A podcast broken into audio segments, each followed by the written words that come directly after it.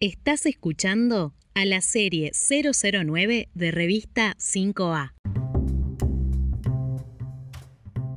Todo el maldito sistema está mal.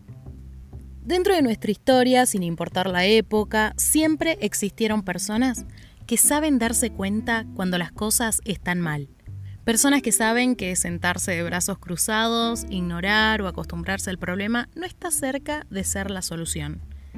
Esta falta de conformismo y de visión por algo mejor es algo que nos ayuda a evolucionar como sociedad. La famosa frase de todo el maldito sistema está mal es de Lisa Simpson y podría decirse que es una de las grandes motivaciones por las cuales existe el activismo. Y vos te preguntarás, ¿qué es el activismo? Al activismo se lo puede definir como cualquier movimiento de tipo social, político, económico, ecológico, o hasta religioso que busca lograr o no un cambio.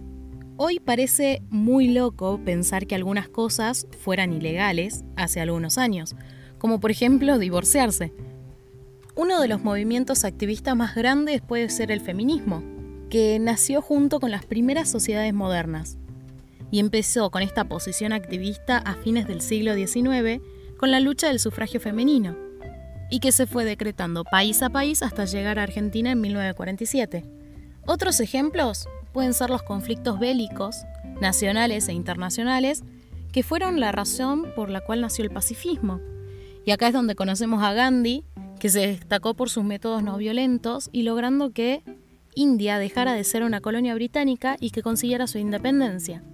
Las razones por las que se mueve el activismo siempre son controversiales, y más para una parte de la población que siempre está resentida a esta idea de cambiar aspectos de la vida como lo conoce.